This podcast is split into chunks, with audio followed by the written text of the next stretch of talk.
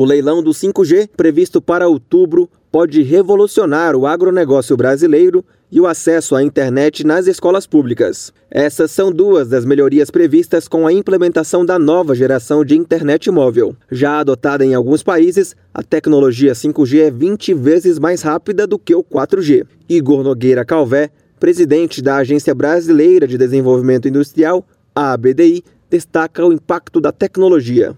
É uma nova tecnologia que veio para revolucionar uma série de coisas. É, isso tudo vai ter um impacto na sociedade, e veja, não é um impacto tão somente para o cidadão, é um impacto até muito maior para as empresas, porque o 5G é uma tecnologia que vai permitir a comunicação não entre as pessoas somente, mas, sobretudo, entre máquinas. É máquina conversando com máquina, é máquina conversando com a infraestrutura.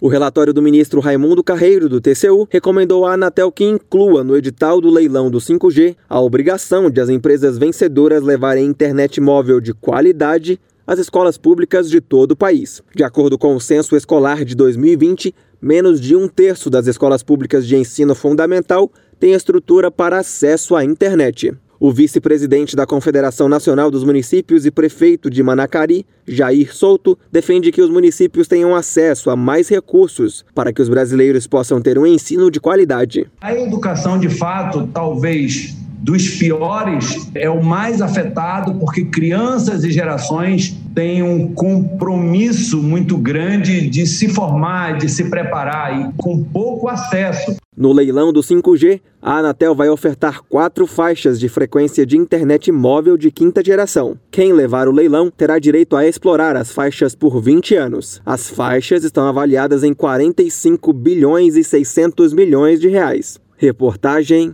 Felipe Moura.